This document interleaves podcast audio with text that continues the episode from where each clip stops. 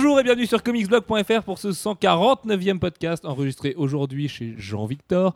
Euh, avec moi, il y a Alexis de Ciné Heroes. Bien le bonjour. Il y a donc Jean-Victor de CloneWeb et d'après la séance. Salut Il y a Marc de CloneWeb. Salut. Et il y a Antoine Bigorre, et Antoine Boudet, vous l'avez déjà entendu plein de fois, de Absolute Zone. Bonsoir. Ça va Antoine? Ça va très bien Tu et n'as toi pas vu euh, la première chose dont on va parler, mais voilà, Non, tu, tu- tu as une anecdote Je croustillante là-dessus.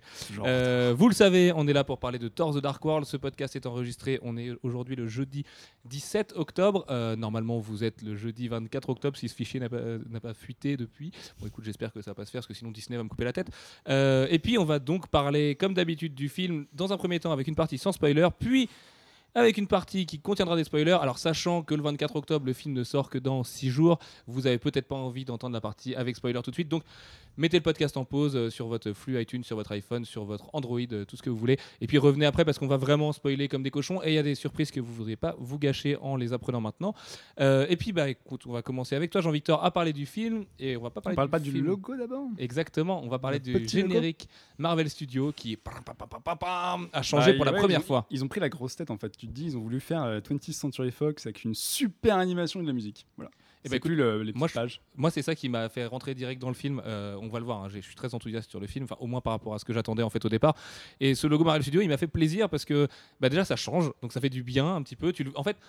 Quand tu fais une projo presse, t'as pas les bandes annonces et tout avant, et donc le premier truc qui tombe forcément, c'est ce logo Marvel logo, et au début, j'ai eu un petit doute. Je me suis dit, mais est-ce que c'est vraiment le logo Marvel Studios Et oui.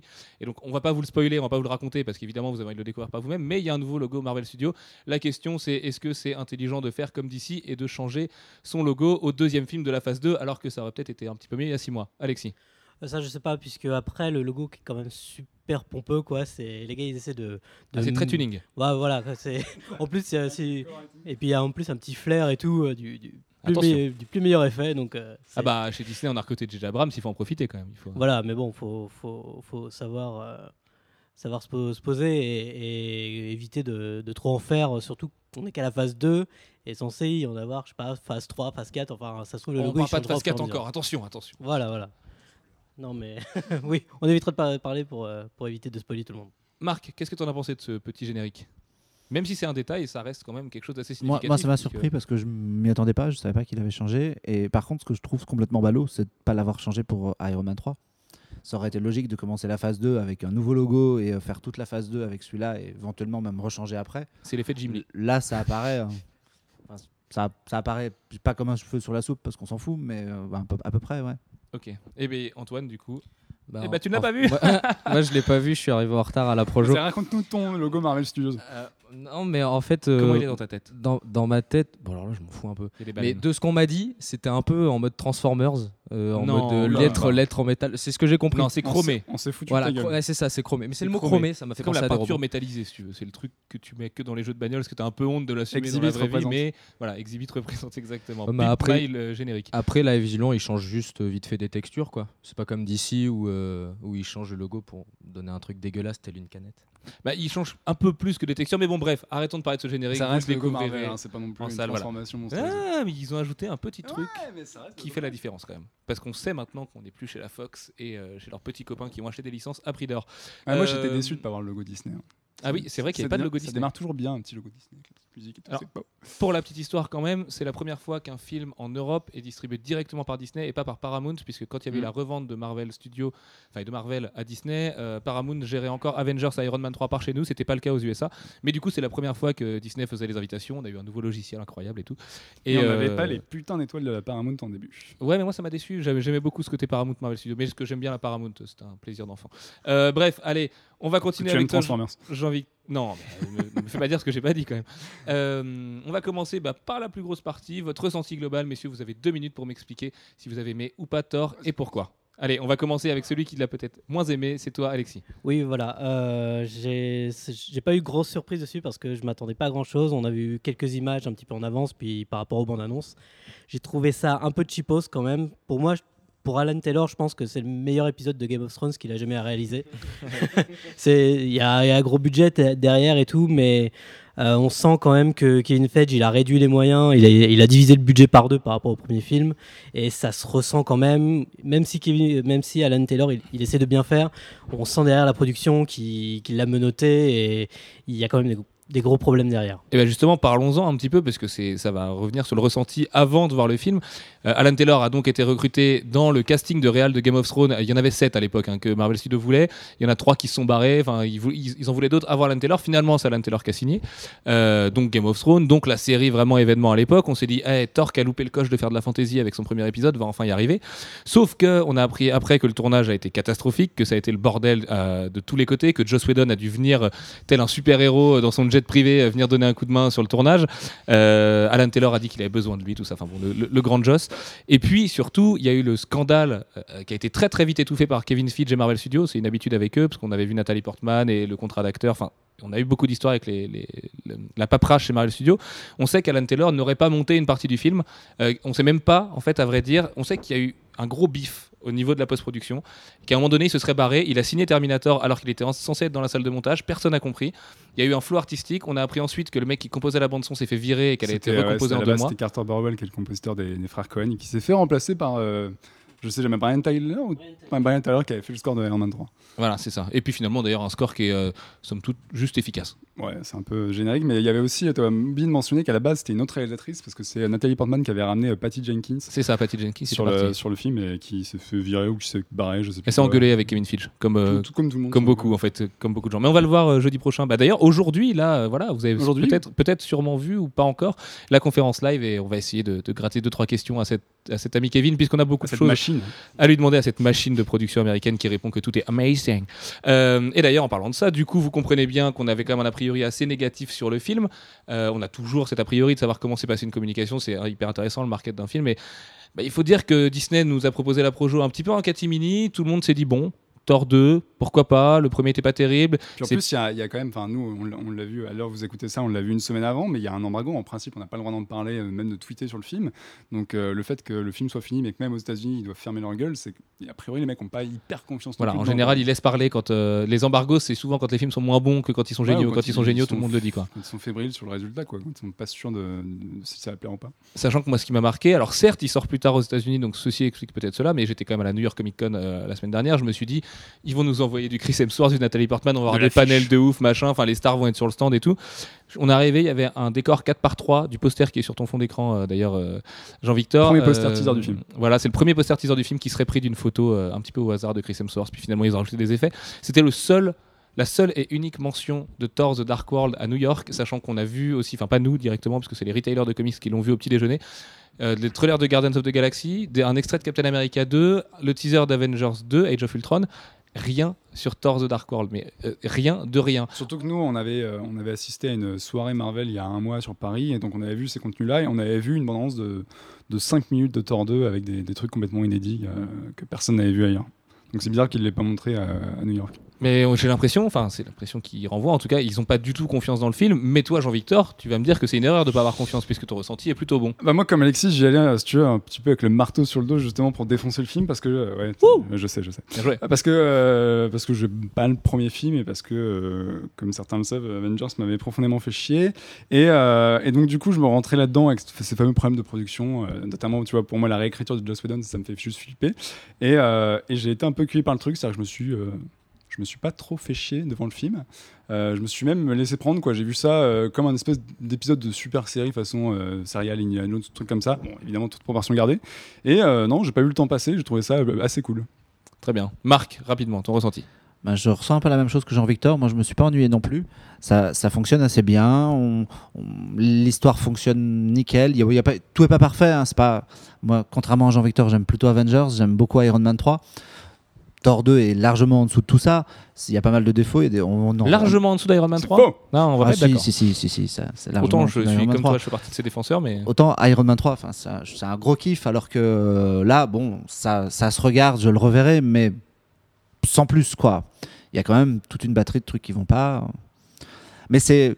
Moi, j'y allais en attendant pas grand chose, comme une suite euh, commerciale, parce qu'il fallait euh, réutiliser le personnage. Et puis finalement, euh, au final, à la sortie de la projo, ça reste quand même plutôt une bonne surprise. Ouais, je pense qu'en fait, le truc, c'est que tous les deux, on s'attendait vraiment à un machin sans âme. Et euh, Ah, moi aussi, hein, le justement, premier, en fait, je, je trouve qu'il y, a- y y un truc derrière toi. Tu sens pas, c'est pas, tu sens que c'est un film. Il y avait quand même un mec qui avait une vision, qui avait un, un truc bien précis en tête en le faisant, quoi. Tout à fait, même si euh, on ne saura jamais quelle est sa part de montage euh, Ouais. dans, dans le film. Antoine, qu'est-ce que t'en as pensé? Bah alors moi, euh, contrairement à vous, j'étais un peu excité par rapport aux bandes annonces. Euh, J'avais trouvé ça sympa, un peu dynamique, et je trouvais que ça pouvait être intéressant parce que dans le premier, ils avaient totalement raté le côté fantasy.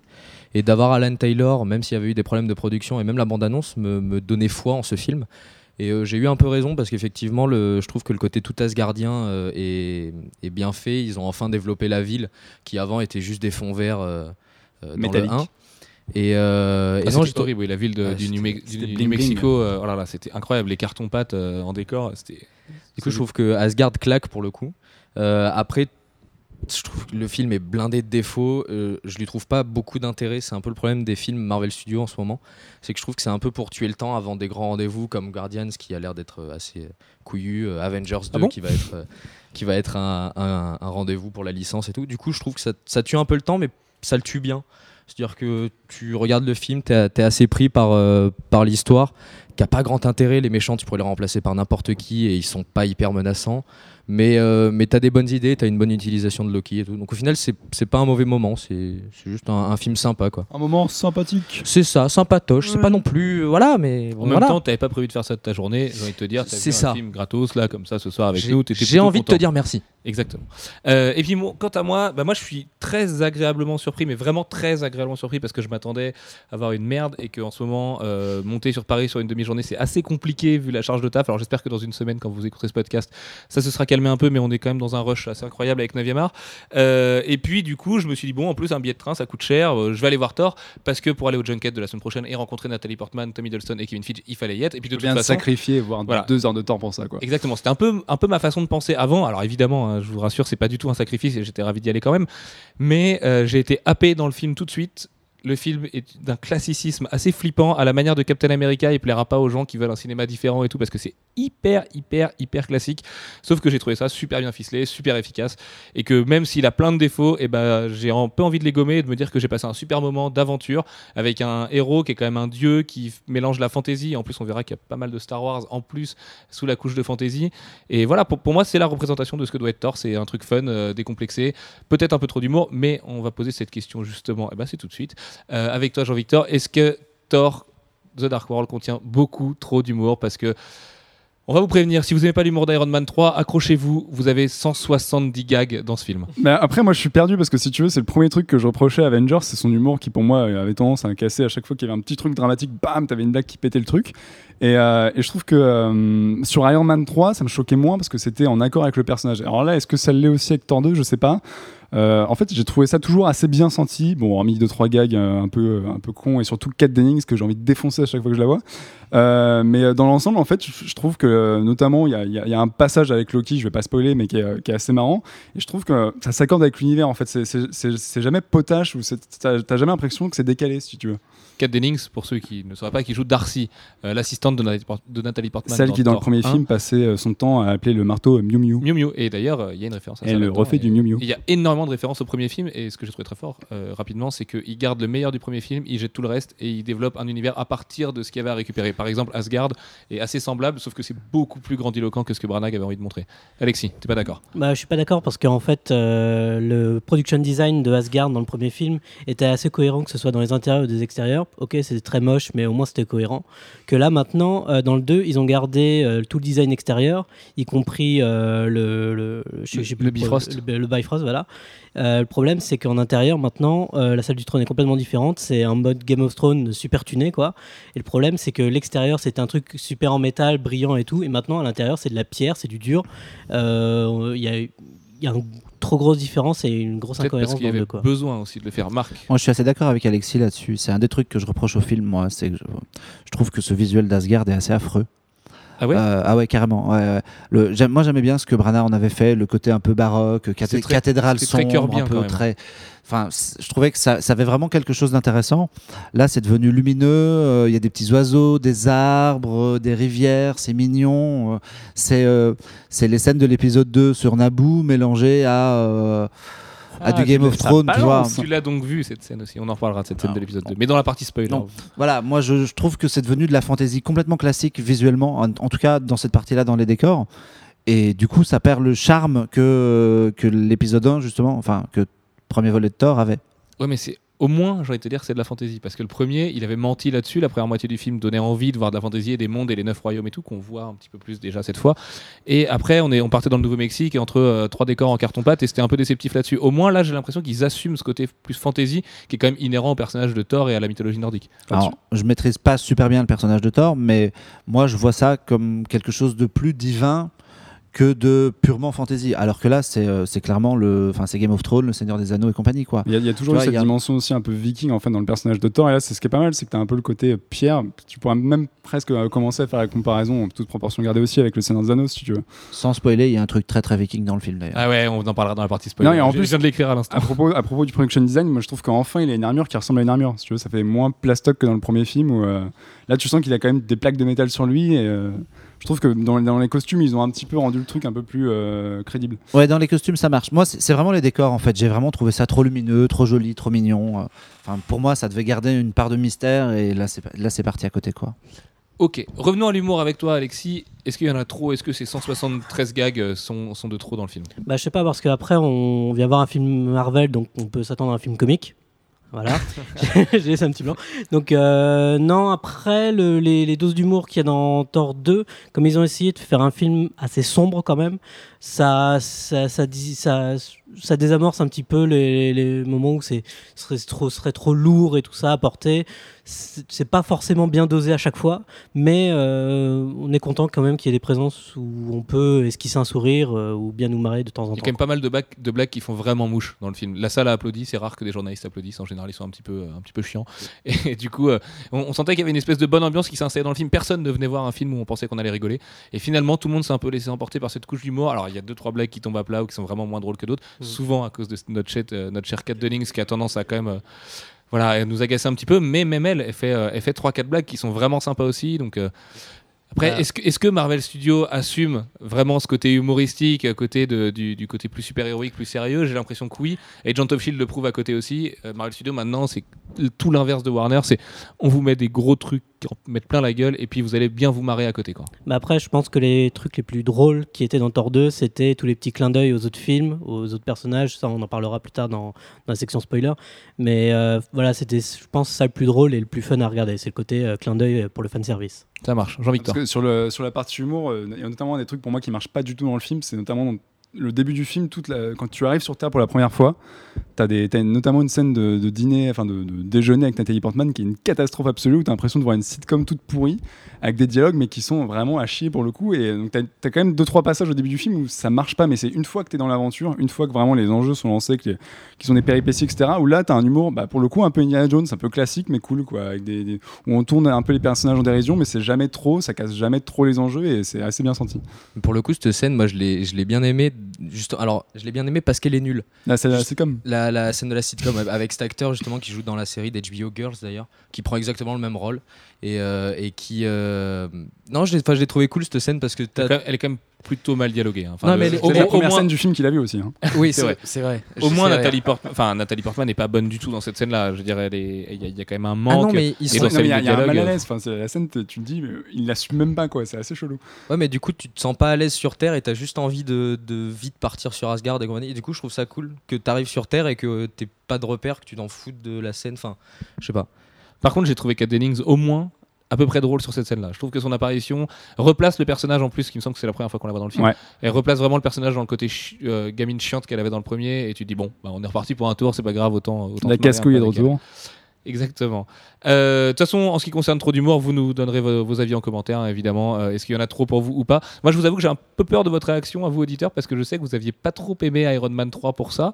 Donc, je pense que vous allez défoncer Thor 2 sur son, sur son côté trop de blagues, mais. Le problème d'Iron Man 3, c'est que des fois, il y avait des blagues qui vraiment cassaient euh, même la, la mythologie de, certaines de certains personnages, euh, Mm. sans spoiler non plus. euh. Oh, tu peux le Tu dire. peux spoiler, il y a mandarin, Iron Non, mais voilà, 3. sur le mandarin ou même euh, certaines scènes qui, qui cassaient euh, l'iconisation de certains personnages, euh, Iron Man ou d'autres. Bah, notamment à la Et- fin, en fait, ça arrivait par moments dans des moments cruciaux. Il y avait des blagues et il y avait Ouais, des c'est ça, oui, bah, ça, par exemple, quand il doit faire venir son armure et que finalement Ouais, elle ouais. se tape dans, le, dans la rambarde et qu'il se retrouve à moitié à poil face à. euh, comment il s'appelle euh, Euh, Guy Pierce. Guy Pearce. Guy Pearce. Mais je cherchais Aldrich Killian, voilà, c'est ça. Donc euh, rassurez-vous, il n'y a pas ça dans Thor, c'est quand même bien senti et ça reste, ça reste des moments effectivement de respiration entre des scènes d'action. C'est pas, ça tombe pas en plein milieu de, ça tombe pas comme un cheveu sur la soupe quoi. Ça peut être nul, mais ça tombe pas n'importe comment euh, en plein milieu de quelque chose qui, Je finirai pas cette phrase. Très bien. Euh, et puis on a découvert que pu dire Mjolnir comme un euh, marteau dans la soupe. pouvait être drôle. Oh, c'est marrant ça. Euh, allez, on va. Ouh, dis donc si c'est Alexis qui prend le micro, ça va durer longtemps. On va parler des défauts du film. On va faire un listing sans aucun spoiler, rassurez-vous. Euh, Alexis, quels sont les 37 défauts du film selon toi Non, euh, on va pas taper sur la tête à Alan Taylor ou aux acteurs, tout ça. On sent qu'ils ont, ils ont essayé de faire le, le- du mieux qu'ils ont pu. Je pense que le, le gros responsable de, possible échec de Thor 2 ce serait Kevin Feige, justement. Comme à chaque fois. À producteur. chaque fois qu'il y a un responsable, c'est Kevin Feige. Se Voilà. en fait, le mec, il est hyper sympa, il a jamais rien fait de mal.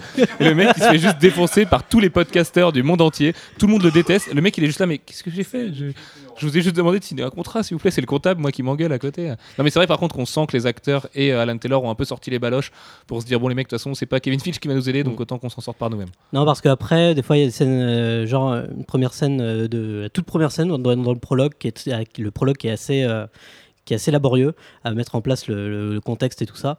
Euh, Ah, il y a des trucs jouissifs dans ce oh. prologue quand même. un peu. oh, Quand ouais, t'es mais- fan de la mythologie de Thor, putain, tu vois des personnages, t'es là, t'es ouais, mais ouais, mais ils l'ont fait, j'étais pas au courant qu'ils feraient ça, quoi. Mais le problème, après, c'est c'est très similaire de ce qui existe déjà. Moi, j'avais l'impression de voir le prologue de Man of Steel quand j'ai vu le, le prologue de, de Thor 2.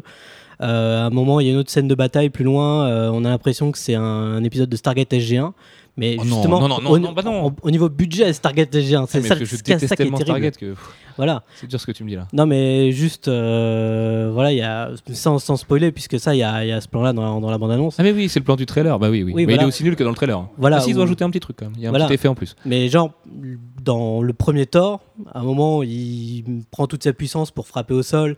Il y a tout qui dégage à 100 mètres, euh, voire euh, la, la planète qui est en train à moitié de, de s'effondrer. Bon, on vous rassure, le- c'est pas un spoiler. Vous l'avez vu dans le trailer, vous l'avez vu dans la bande-annonce et vous vous en êtes déjà moqué d'ailleurs de cette scène-là. Voilà, et là, le gars, il arrive, il recharge à fond, il tape au sol, et il y a juste quatre Pékins qui sautent sur 2 mètres autour. On a l'impression euh, que les méchants, en plus, c'est- ils sont sortis de Power Rangers. Enfin, c'est- c'est c'est vraiment terrible, et on sent qu'Alan Taylor, il a fait du mieux qu'il a pu avec ce qu'on lui a donné, mais euh, il n'est pas arrivé, quoi. Mais on peut pas trop euh, lui en vouloir. C'est vrai que l'analogie avec Stargate elle est marrante parce que Stargate souvent les scènes de baston c'est dans une espèce de forêt où les arbres sont pas très hauts et très très bien alignés et c'est exactement la même chose sur Des cette scène-là. plaines toujours au milieu des bois. Mais ouais, pour revenir sur la question de l'intro, en fait, sans spoiler, le film essaie un peu de faire ce que fait The Hobbit ou le Seigneur des Anneaux dans leurs premiers épisodes. À chaque fois, c'est instaurer une espèce de background sur des, des personnages qu'on connaît pas encore, sur des civilisations qu'on connaît pas encore.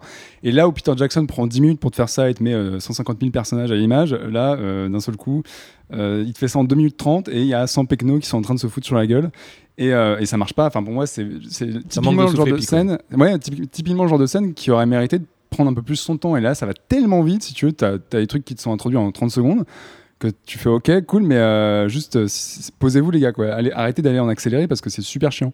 Qu'est-ce qu'on peut pointer d'autre comme défaut Marc Non, je voulais juste dire que Ah. que j'étais d'accord avec Jean-Victor. Pour moi, cette scène d'introduction, même, même dans les couleurs et dans l'ambiance et tout, c'est euh, c'est carrément le début de la communauté de l'anneau, Ah oui oui, mais version du pauvre, quoi. c'est ça. C'est la parodie youtubeur de C'est ça, exactement. Le, truc cheap, mais euh, voilà. Alan Taylor n'est pas, n'est pas, Alan Taylor n'est pas Peter Jackson. Exactement, mais personne n'est Peter Jackson. Euh, Marc, les défauts. Qu'est-ce que tu listerais comme défaut dans le film? Alors moi, globalement, j'ai trouvé ça laid. J'ai pas aimé Asgard. J'ai trouvé que euh, ça manquait de classe. La première apparition de Thor sur Terre, c'est vraiment affreux, quoi. On- Ah oui oui, on dirait une blague. C'est vrai qu'on dirait on Non se dit, mais c'est que- pas possible, quoi. Non, c'est Thor. Il devrait apparaître de manière élégante et tout. Et tout le truc comme ça est moche. C'est filmé, enfin c'est filmé comme un épisode de Game of Thrones avec des batailles en plus, puisque dans Game of Thrones, il faut Il y a rappeler pas les qu'il y, en en a pas. Euh, voilà.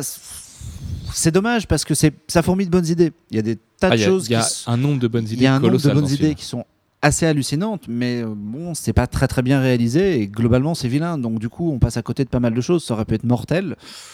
Heureusement, l'histoire permet que ça se tienne et du coup, on s'amuse. Mais bon, voilà, moi, ça me, je, trouve, je trouve que ce Alan Taylor, c'était pas Est-ce un que bon c'est pas choix. l'anti-Zack Snyder ce film? Est-ce que c'est pas tout dans l'histoire et dans le scénario et dans les bonnes idées plutôt que dans la démonstration visuelle? Tu vois, parce que t'as pas des défaits qui vont t'en foutre plein la tête et tout. Il y en a quelques-uns quand même. Moi, Il y a des trucs que je trouvais super.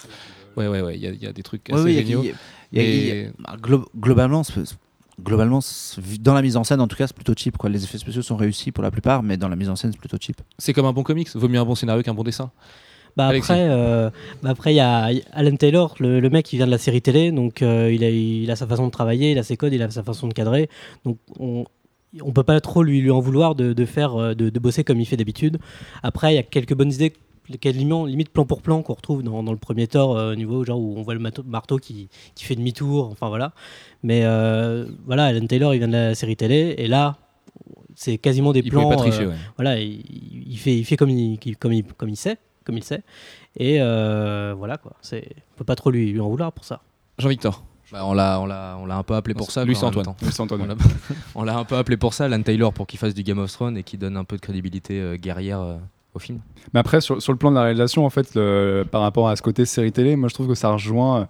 Euh, Je trouve ça beaucoup moins dramatique que sur Avengers, mais ça rejoint un petit peu le côté euh, Avengers, justement, où pour moi, vraiment, dans la bataille finale du, de Avengers, t'avais vraiment la confrontation entre le découpage Whedon, où limite Thor récupérait son marteau hors champ et c'était complètement dégueulasse, et des super plans euh, qui étaient storyboardés par ILM, genre le fameux plan séquence qui est là et super lisible. Et je trouve que Thor 2, il y a un peu de ça. Je trouve ça mieux cadré que ce que Whedon fait, mais, euh, mais t'as des, t'as des super plans avec des vaisseaux qui bougent dans tous les sens, et d'un seul coup, t'as un plan sur Terre dégueulasse, qui tourne à l'épaule euh, et à la limite pas cadré. Enfin, euh, t'as un peu ce contraste-là aussi euh, dans Thor 2, quoi. Alors après, pour revenir aux défauts, parce que du coup, tu es en train de citer des qualités, c'est pas bien, Jean-Victor. Non, enfin, non. Il défonce Whedon, mais c'était aussi pour appuyer sur les défauts de Thor 2, quand même. C'est juste que Jean-Victor ne ratera jamais une occasion de, De- de taper sur Avengers, donc, euh, Non, mais ouais, pour les, pour les défauts, je trouve euh, au niveau du scénario que la menace est, est assez ratée en fait. Ils ont voulu, euh, ils ont voulu amener une menace avec des, des conséquences cosmiques, ça va toucher les neuf royaumes et, et compagnie. Et, et au final, c'est raté, ça, ça pourrait être. L'ennemi sort de nulle part, je, on sent jamais vraiment la.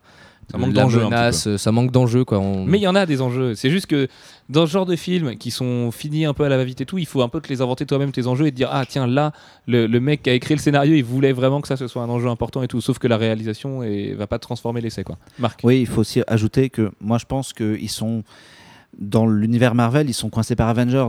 C'est-à-dire que le, le final, on va pas spoiler, ça aurait pu être un truc aimant, immense. Ça aurait pu être de la, du niveau de la scène de New York. Mais Avengers étant le point final de chaque phase, ils sont obligés de faire plus petit. Ils sont obligés de faire plus léger, de se retenir. Et à mon avis, à ce niveau-là, au niveau de, la grandeur de la mise en scène, ils se sont forcément retenus un peu.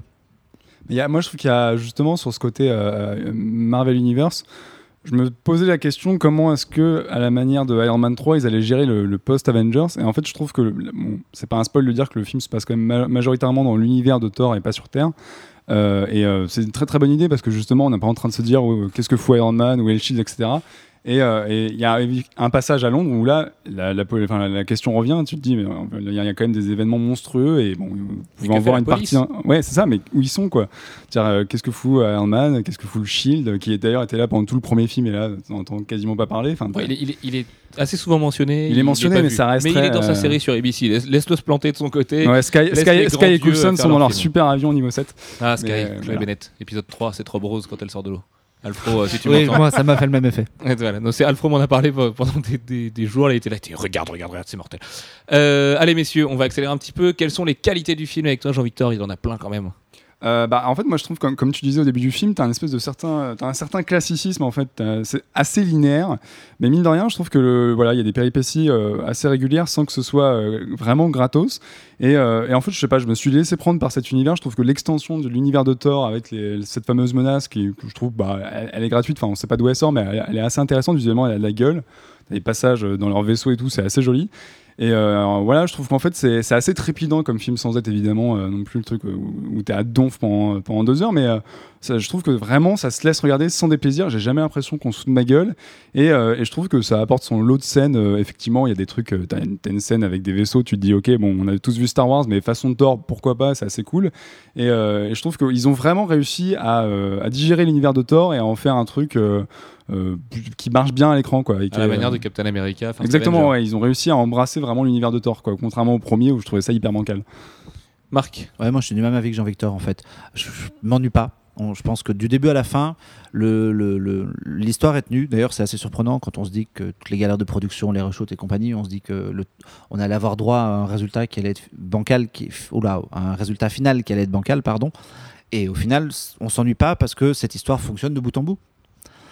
Les enjeux sont pas extraordinaires et on est toujours un peu, comme je le disais juste avant, euh, limité par Avengers qui, qui impose de, de, de se re- de se retenir sur certaines choses, mais ça suit sans déplaisir. Comme disait Jean-Victor, il y, a des, euh, il y, a- il y a des péripéties régulières qui font que le rythme est maintenu. tout est bien, le final est à la hauteur du truc, et moi je me suis vraiment bien amusé.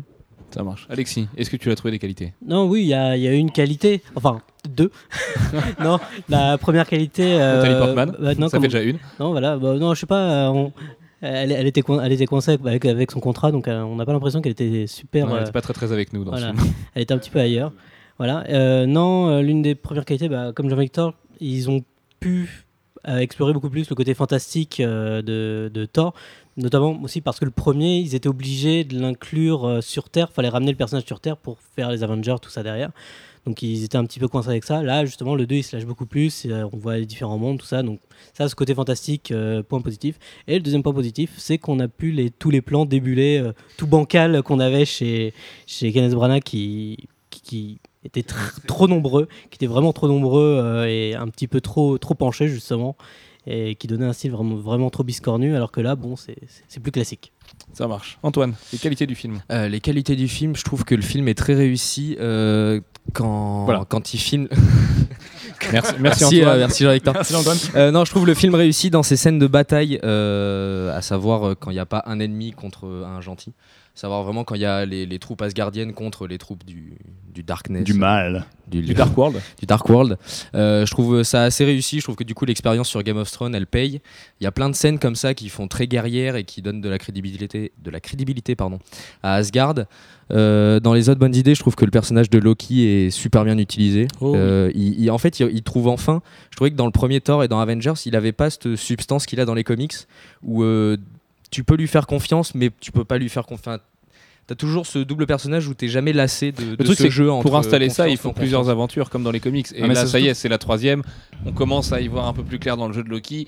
Est-ce qu'on peut lui faire confiance? Est-ce qu'on peut pas lui faire confiance? C'est toute la problématique du film. Surtout Et qu'Avengers, un magnifique euh, poster de Hugo Pratt derrière toi. Le, sur le truc de Avengers, c'est qu'en fait, pour moi, il était pas pris au sérieux une seconde. C'était vraiment un prétexte pour tous les réunir. Mais concrètement, notamment la scène avec Hulk, au final, prouvait très bien que fondamentalement, c'était un méchant de merde et tout le monde s'en scène-là ne foutait. devrait Quoi. pas exister. Autant je suis un fan hardcore d'Avengers, autant cette scène-là ne devrait pas exister. Et, et dans Thor 2, en fait, il- comme, il est, euh, comme il est obligé de s'allier plus ou moins euh, avec Thor, il y a, y une proximité qui, qui fait que le, danger en fait est permanent. Le, le- il y a- on se pose toujours la question de savoir s'il est honnête, s'il est pas honnête, etc. Et ça, ça sert vraiment, le, ça sert vraiment la Ouais. relation entre les deux. Quoi. Pour le coup, je disais qu'il n'y avait pas d'enjeu dans le film ou qu'ils étaient pauvres. C'est le seul enjeu que je reconnaîtrais du film. Où, où vraiment, je me suis dit pendant le film, ok, il y a peut-être. euh, C'est le fil rouge du film. Ouais. Loki, c'est le fil rouge. Jean-Antoine, c'est mon troisième euh, point positif. Tom Hiddleston Ok. Ce qui est quand même très fort. Même s'il y a un moment où. Attention. hein. J'ai même entendu des gens ricaner sur une certaine scène, mais vous la verrez. Euh, allez, on va faire un petit tour de. Ah bah non, j'ai pas dit mes qualités, moi. Eh. Bah, vas-y. Euh, mes Fais-toi qualités. plaisir. J'ai, j'ai sent- je suis un fan hardcore de Thor, c'est un secret pour personne. Euh, J'étais abattu il y a deux ans quand euh, Thor, euh, le premier du nom, est sorti. J'ai trouvé ça à la, à la frontière du minable. Euh, là, au moins, j'ai trouvé que la tentative et la promesse étaient belles. Toute la réal y est pas. On connaît les, succès, les, les soucis de production, pardon. Et bah, j'ai envie de leur pardonner. Euh, Il y a des moments dans le film où on se dit, oh, c'est un peu limite quand même. Mais c'est pas grave parce que le film, il est putain de magique. Il t'emporte. Euh, moi, j'étais comme un gamin qui voyait Thor prendre vie. Euh, en plus, j'ai trouvé Chris Hemsworth pour une fois à peu près correct Ouais, il, dans le il rôle. bien. ouais, c'est La voix marrant. est encore plus grave qu'avant et je l'ai trouvé vraiment pas mal. Et puis, euh, et puis le nombre de bonnes idées, tout simplement. Euh, c'est- ahurissant le nombre de bonnes idées qu'il y a là-dedans. Que ce soit quand on reprend l'influence d'une grande saga comme Star Wars et sur une scène particulière dont on parlera dans 5 minutes avec la partie spoiler, ou euh, dans des trucs, il y a des trucs assez novateurs, même dans l'humour. Je trouvais qu'il y avait des bonnes idées d'humour, des trucs qui étaient bien trouvés. Il fallait quand même y penser à l'écriture et tout. Ah, ça, c'est aussi dû à la, à la promotion parce que finalement, euh, un peu comme Iron Man 3, il y, a- il y a énormément de trucs auxquels on s'attendait pas. Ouais, tout à fait. Et en fait, le film me donne l'impression qu'en amont, il s'est très très bien passé et que ça a capoté sur la fin, mais ils ont réussi à rattraper le coup. Euh, c'est pas grave, l'histoire de la salle de montage, euh, l'histoire d'Alan Taylor, tout ça. Le film se laisse vraiment regarder. Pour moi, c'est le premier film de Thor parce que le premier, j'ai envie de l'oublier. Et voilà, c'est ce que j'ai envie de voir. C'est Thor qui fait de la fantasy, c'est Thor qui tape des gens, c'est Thor avec un vrai univers autour de lui, avec euh, des vrais neuf royaumes. Où même si le Dark World est affreux, comme c'est pas permis, on dirait le, le- merde Riddick, où on se fout un peu de notre gueule sur les décors et tout, mais c'est la marque de fabrique d'une d'une saga d'être un peu cheap comme Ceci ça. dit, Riddick avait pas le même budget que Thor 2. C'est vrai, mais il avait quand même un bon budget. Enfin, surtout les chroniques. Les chroniques Oui, avaient les un budget ouais. absolument colossal et ils n'avaient pas réussi à faire un truc très beau non plus. Mais euh, non, puis en plus, au niveau des effets spéciaux, vous êtes souvent euh, en train de me dire que j'abuse à dire que les effets spéciaux sont moches chez Marvel Studios. Là, je les ai trouvés globalement très bien. Il y a 3-4 fonds verts ou, de ou des matte painting qui sont un peu dégueux ou mal intégrés. Mais euh, je les ai trouvés beaucoup mieux que dans Thor 1 déjà, il n'y a pas photo. Avengers, c'est à mettre à part parce qu'il y a eu plus de moyens, comme tu le disais, avec ILM et compagnie. Mais Je sais pas, j'ai- été emporté. euh, la scène post-générique est absolument dingue. Et puis, euh, et puis voilà. Mais ça, ça, on en reparlera dans la partie Non, euh, oui. sans spoiler. Parce qu'on n'est pas tous d'accord là-dessus. Marc, tu voulais ajouter quelque chose? Non, tout va bien. Ok, non, parce que j'ai cru que tu voulais me parler. Et puis juste dire, enfin, on, on parle de la réal, mais c'est, je trouve pas ça non plus calamiteux. Ah non, c'est veux. loin d'être catastrophique. c'est pas World War Z ou des trucs comme ça. Ça, ça ah, se tient, merci, quoi. merci. C'est, quand même ça se tient. tu Et vois. puis il y a des scènes qui sont vraiment hyper cool. Je suis Et il y a- dégoûté de pas pouvoir en parler là, mais il y a des plans qui sont très très bien trouvés Je avec Thor. Le fait que le personnage vole, par exemple, il y a des trucs. Il y a un moment, une envolée qui est incroyable. Non, puis même, t'as des, Euh, t'as des, moi je trouve qu'il y a là aussi où ça m'a surpris, sans évidemment euh, dévoiler les scènes, mais t'as notamment sur le, sur le folklore asgardien, sur leur tradition, y a, y a- je pense à une scène, je vais pas dire laquelle, mais où le, le film se pose et, et par moments est capable de, de, de se calmer, de, de, de plus essayer de raconter une péripétie ou un truc, et juste de, de montrer des rites ou des trucs, et vraiment de se poser trois minutes sur l'univers. Et ces moments de pause là, putain, euh, je m'y attendais tellement pas que je me disais, chouette quoi, c'est assez cool, c'est assez bien fait. Et euh, voilà, c'est un film qui arrive à se- comme ils ont plus besoin d'introduire l'univers et de courir à, Avengers, ils sont capables de se dire bon voilà, on a cet univers là, on peut s'amuser un peu dedans quoi. C'est peut-être ça aussi qui fait que les gens euh, ont pas aimé Iron Man 3 et n'aimeront peut-être pas Thor 2, j'espère pas, hein, j'espère sincèrement que vous l'aimerez. Euh, parce que du coup, au niveau des enjeux, il n'y a, pas Avengers au bout en fait. On sait que Avengers 2 a pas besoin de Thor et d'Iron Man 3 pour exister, euh, ou quasiment pas, surtout vu qu'on va avoir Ultron en menace. Et du coup, tu as l'impression que les films se libèrent un petit peu de ce joug-là. Et euh, bon, évidemment, que Guardian se servira de ça et préparera même Avengers 3 a priori. euh, mais ça fait du bien de voir les mecs se lâcher c'est un avantage aussi, c'est un inconvénient parce que du coup, euh, les mecs sont obligés de raconter une histoire à eux, à eux seuls, Euh, mais euh, fondamentalement, tu sais très bien que ça Oui, sert mais à la manière d'un bon arc de comics, Oui. le, mec, on lui dit écoute, euh, Jason, euh, là sur Thor God of Thunder, bah, va falloir qu'à un moment tu raccroches les wagons parce qu'il y a Infinity qui arrive bientôt et Thor il peut quand même aller dans l'espace. Mais par contre, pendant que tu as le temps, amuse-toi, fais ton truc et sors-nous un truc qui est hyper Mais bien et qui est sincère. Pour moi, c'est peut-être le gros problème du film, c'est le dernier plan, je vais pas dire ce qu'il y a dessus, mais où, euh, où tu te dis, bon voilà, les, les mecs, ils peuvent pas tout assumer non plus parce qu'il y a une suite derrière et qu'ils sont obligés de faire une Ah, suite. bah non. Ah bah là, je suis pas d'accord. Mais là, j'ai hâte d'en débattre avec toi dans Oui, 15 oui, minutes. oui. Il va falloir qu'on passe au spoiler. Parce que, parce que Ah, c'est un jingle, spoiler. Avant de passer au spoiler, messieurs, on avait prévu de faire un petit tour d'horizon des acteurs. euh, on le fait, allez, très très très rapidement. Chris Hemsworth, oui, non Euh, oui. Bien, Oui, pour Oui. la première fois, oui. bien Oui. Alexis Oui, oui. Et Impeccable. depuis Rush, euh, il joue bien. Ouais, il, est, il est devenu pas mal, il est devenu meilleur que son frère déjà. C'est. J'avais fait une blague dégueulasse. Euh, Nathalie Portman Non. Non Elle est jolie, on lui pardonne. Ouais, non. Même réponse que Marc. Oh, pourquoi Mais pas elle est vraiment très très jolie. Pourquoi pas Franchement, Nadie Portman, pourquoi pas Tom Hiddleston, Euh, Très bien. très bien. Pour la première fois aussi, très bien. Pour la première fois Parce qu'il est enfin pris au sérieux. Ok. Marc. Ouais, ouais, bien. Même réponse que Jean-Victor. Il a enfin pris au sérieux, il a enfin le rôle qu'il a dans les comics. Oui, pour moi aussi c'est le meilleur du film. Euh, allez, Anthony Hopkins, Odin. Euh, un peu absent. Ouais, ouais, il est pas très très présent dans le film, donc ouais, il fait son taf quoi, mais sans plus. Ouais, pareil. Il a l'air quand même un peu plus impliqué que dans le premier où il avait une scène et où on a appris en plus qu'il s'est énervé sur le tournage. Là, il avait pas l'air. euh, Il avait l'air bien quoi. Il a- Il a, il a- il a une armure badass. Il a l'air d'être en pré-retraite, moi je trouve. C'est le mec qui fait Vous voulez faire votre film là, vous êtes sûr? Bon, allez, je vais vous le faire vite fait là. Je suis tout à fait d'accord. Kat Dennings. Comment elle s'appelle? Non, non, mais la- Dennings Darcy, Hein ça j'allais dire. J'allais dire. Darty ou Dracy, mais Darcy. Darty. Euh, non, faut la, faut la marteler à mort. ok. Il faut la pendre. Marc, Ouais, il faut la taper à coups de marteau. Moi, je la trouve jolie. hein. Moi c'est pareil, j'ai mon Ça, c'est parce que 06 t'es en si tu veux. euh, Darcy, on s'appelle. Euh, qui c'est qu'il y a d'autre Eric Selvig, Peter Sasgard, Euh, Stellan Skarsgård. Stellan Skarsgård, je savais que j'allais la faire. Euh, en roue libre. Euh, ouais, il, qui, ouais, il cabotine un peu le con, mais bon, il est pas très important donc c'est pas très grave. Ouais, quand même. Bof. Ah Ouais, non, il sert à rien en fait. Moi, il m'a fait rire. C'est un, c'est un élément à gag euh, vivant et il m'a fait rire. On vous passe euh, l'assistant. passe le tout ça. reste, Si, ouais. forcément, Christopher Eccleston, Malekith. Euh, ouais, pas mal. Il a, il a- en fait, ce qui est marrant, c'est qu'il a pas du tout été teasé, alors que c'est quand même un méchant qui a un minimum de charisme, quoi. Il faut quand même rendre hommage à Christopher Eccleston, qui était peut-être le meilleur docteur depuis la reprise de Doctor Who. Ouais, bah, à ce, pro- à propos, moi j'ai un peu trouvé qu'il était vraiment noyé sous le maquillage et que du coup on profitait pas vraiment de son talent d'acteur. À moins que prévu, moi j'ai trouvé. Justement, je trouvais qu'on le voyait un petit peu mieux que prévu. On, on arrivait quand même un petit peu à discerner les traits Par moment, j'ai essayé de faire attention, mais voilà. Tant qu'on parle des acteurs et que j'ai le micro dans la main, je voulais moi dire que j'ai beaucoup aimé René Russo, qui était en arrière-plan dans le premier, euh, qui joue la mère de Thor, donc puisque tu me regardes en te demandant de qui je parle, Frigga. Euh, Frida. Euh, elle a un petit rôle et elle s'en sort, quoi. Elle, c'était, un arrière-plan flou avant, maintenant elle existe, c'est intéressant. Très bien. Moi, je dois don- donner mon avis sur quel acteur du coup Qui je veux Euh, Ouais, Idris Elba. il a une scène badass. Après, bon, il fait un peu de la figuration comme dans le premier, mais Idriss Elba quand même. Je pense que dans son contrat, maintenant, il y a écrit annuler l'apocalypse. Il a forcément une scène où il annule l'apocalypse. C'est comme ça. Bah, Pacific Rim restera. Bah moi, pour euh, Eccleston et René Russo, j'ai j'ai failli pas les reconnaître en fait. Ah ouais Ouais. Et Idriss Elba et, bah, Parce qu'on aime tous Idriss Elba euh, autour de cette table, de toute façon. hein, donc, euh, Évidemment, Tout le monde aime mais Idriss Elba. bon, il est comme dans le premier Thor, il est pas suffisamment exploité alors qu'il pourrait tellement donner quoi. En fait, il est tellement fort, Idriss Elba, qu'il qu'il est classe en jouant le videur. C'est quand même la. Voilà, tu vois. C'est pas donné à tout le monde. C'est vrai qu'il doit se faire chier quand même. hein. Heimdall, Il doit euh, vraiment il- se faire chier, ou ouais. Je lui amènerais bien un petit Monopoly ou un truc parce que. Euh, un petit mot sur une actrice dont j'ai perdu le nom, euh, celle qui joue Sif. euh, qui Ah, Jamie Alexander. dans- voilà, qui Elle fait un dans- très beau shoot dans le dernier Squire d'ailleurs. et Qui qui, est très, très intéressant. et qui a joué dans cette série absolument horrible euh, qui s'appelle Kyle XY. ah d'accord. Le Ouais, truc où le mec a pas de Ouais, nombril là? Oh, qu'est-ce que c'était de la merde. C'était une femme sans nombril. Oh, cette croutasse. Ah, elle avait pas de nombril non plus? Ouais. Oh là là, pas de belly button. Mais, disent sur euh, euh, Pornhub. Pardon, messieurs. Euh, donc oui, non, je, c'était en plus juste pour dire qu'elle était jolie euh, et que, Ah, elle joue bien, elle joue bien. et qu'elle joue, elle joue plutôt bien. Et je trouve dommage de pas lui avoir donné un peu plus de temps à l'écran et d'avoir joué Ah oui, sur parce qu'à un la. moment donné, tu crois qu'elle va servir vraiment à grand chose derrière, et puis en fait, pour tout le monde, non, Ouais, elle, est, elle utile. C'est dommage, j'aurais préféré, j'aurais bien aimé avoir une intrigue un peu plus poussée sur Nathalie Portman et enfin la dualité entre les deux, les deux personnages féminins. On en parlera peut-être dans la section spoiler. Exactement. Allez, euh, un petit tour de notes, messieurs. Pourquoi cette note sur 5 Sur je le cinq rappelle, Jean-Victor. Ah, un petit 3,5 quand même. C'est, c'est- pour moi, c'est énorme. hein. Vraiment, je m'attendais pas du tout à mettre une note aussi positive parce que, euh, parce que j'ai trouvé ça honnête. J'ai- Tu vois, contrairement à, à Avengers un- encore un peu à Iron Man 3, je trouve que ça se tient. J'ai pas l'impression qu'on se fout de ma gueule et je passe un bon moment. Ok, Marc? 3. 3 parce que. Bah, un petit peu pour les mêmes raisons que Jean-Victor. Moi, je le trouve un petit peu en dessous par rapport à tout un tas d'autres films. Et si on devait classer les Marvel, voilà. Mais euh, ouais, ouais, on passe un bon moment. On, on classera les Marvel souvent, de toute façon, à mon avis, la licence est destinée à ça. Antoine Bah finalement, j'ai un peu le même avis que Jean-Victor et Marc. euh, Je vais lui donner 3.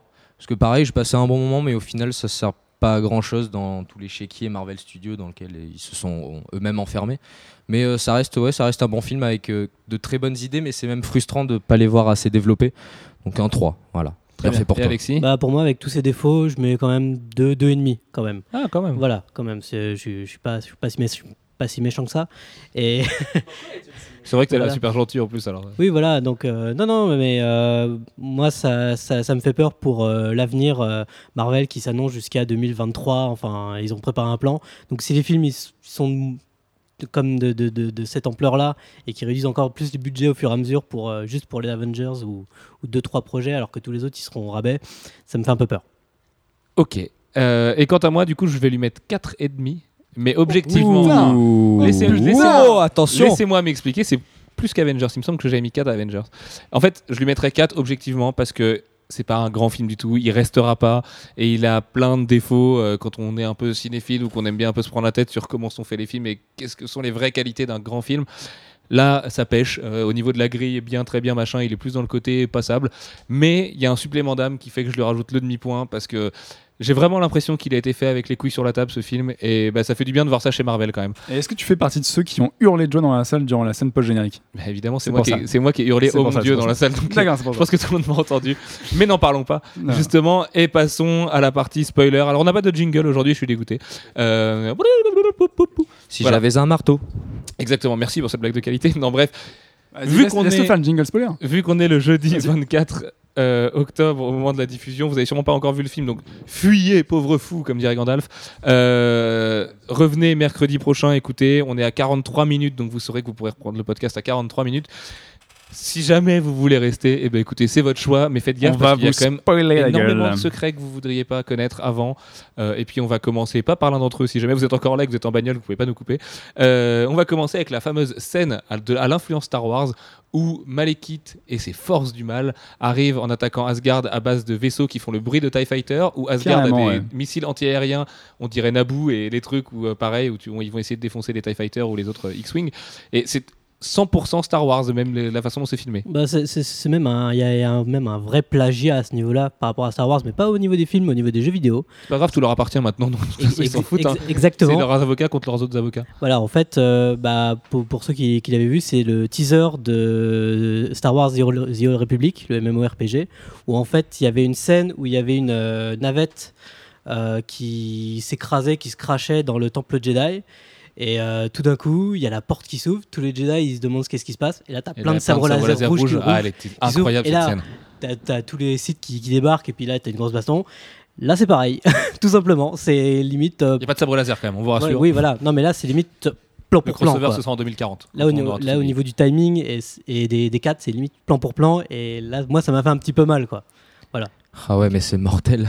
Moi, Ah, comment hein. Ouais, cette mais- scène, c'est la meilleure du film. Ouais, moi, je pense que c'est la meilleure scène du elle est film aussi. parfaite. La- Parce qu'elle s'ouvre, hein. elle sur le, le- la scène en question qu'on parlait tout à l'heure, euh, Badass d'Idris Elba, qui capte Bah, que tu les peux- forces tu du peux mal la- arrivent. Ouais, décrire ouais, aux gens ouais, qui C'est en spoiler est- section. où, où, euh, comme il est, il est à la porte, il est videur effectivement. Il sent qu'il y a un vaisseau qui arrive. Et Il y donc, a un mec qui arrive sur le Bifrost.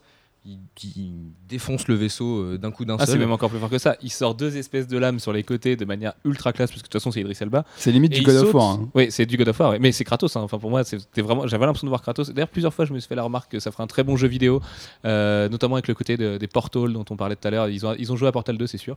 Euh, Idris Elba, quand il saute à ce moment-là, le vaisseau n'existe pas encore. Enfin, en fait, il est invisible. Ouais. Et c'est en plantant ses lames dedans qu'il va déjà réussir à écraser un vaisseau qui fait 10 fois sa taille. Et qu'en plus, on va le découvrir, machin, tout ça. Donc, euh, Donc cette scène s'ouvre là-dessus. Et puis après, c'est une bataille spatiale digne de Star Wars effectivement. Et je la trouve mortelle au niveau des chorégraphies. Elle est, je la trouve lisible en plus. ouais, elle est très Et, lisible. euh, Il y a tout un jeu en fait sur les vaisseaux euh, qui, qui ont une forme de lame et qui arrêtent pas de tourner pour éviter les trucs et couper des trucs en même temps. Et c'est vrai que là-dessus, les mecs Quand se ça sont un peu cassés le cul. Il une espèce ouais. de chorégraphie de ballet dans les airs qui est assez impressionnant. Ouais. Avec Thor aussi, qui, on en parlait tout à l'heure aussi, euh, euh, en sous-entendu, qui, euh, qui s'envole quand il voit que, que cette bataille euh, fait rage euh, de manière ultra classe, à base de marteau qui part devant, qui la- lui l'attrape en sautant d'un C'est balcon. incroyable cette scène. Ouais, et Et sa sa cape cape qui qui sort. Et Ouais. oui, il vire son, son espèce de poncho là. Ouais, ah, c'est- ah, cette scène est incroyable. Il y a un élan héroïque dans- quand Thor s'en va. En plus, on va pas se mentir, Chris Hemsworth a dû, en prendre, a dû prendre encore 15 kilos de, me- de, de muscles pour le rôle. À un moment Facile. donné, il a les bras nus, c'est juste hallucinant. Il est inhumain. Attends, oui, il y a un plan gratos pour les meufs, c'est Plan vrai, c'est gratos pour important. les meufs avec les pecs, tout ça. Et ils, ils insistent bien dessus. D'ailleurs, moi j'ai senti autour de moi dans la salle une certaine, euh, Tension voilà, une érotique. certaine tension érotique chez les femmes. Donc, euh, Même chez les hommes, d'ailleurs. mesdames, mesdames, vous allez être heureuses. Et messieurs aussi. Absolument. Non, juste une petite info, c'est que à la Projo, on a vu le film en 2D. Normalement, il sera converti en 3D, donc je me demande qu'est-ce que ça va donner en 3D la séquence passée, enfin la séquence de bataille. euh, Ouais, c'est qui, vrai. Visuellement, ça pourrait donner pas mal si c'est bien converti, bien sûr. Si c'est bien converti. Et d'ailleurs, le marteau aussi, tout le jeu avec le marteau qui part euh, 50 fois dans le film. hein. Ouais, 50 il- fois, il fait le tour de la planète. Ils volent beaucoup ce marteau. mais ça, ça pourrait être sympa avec la 3D.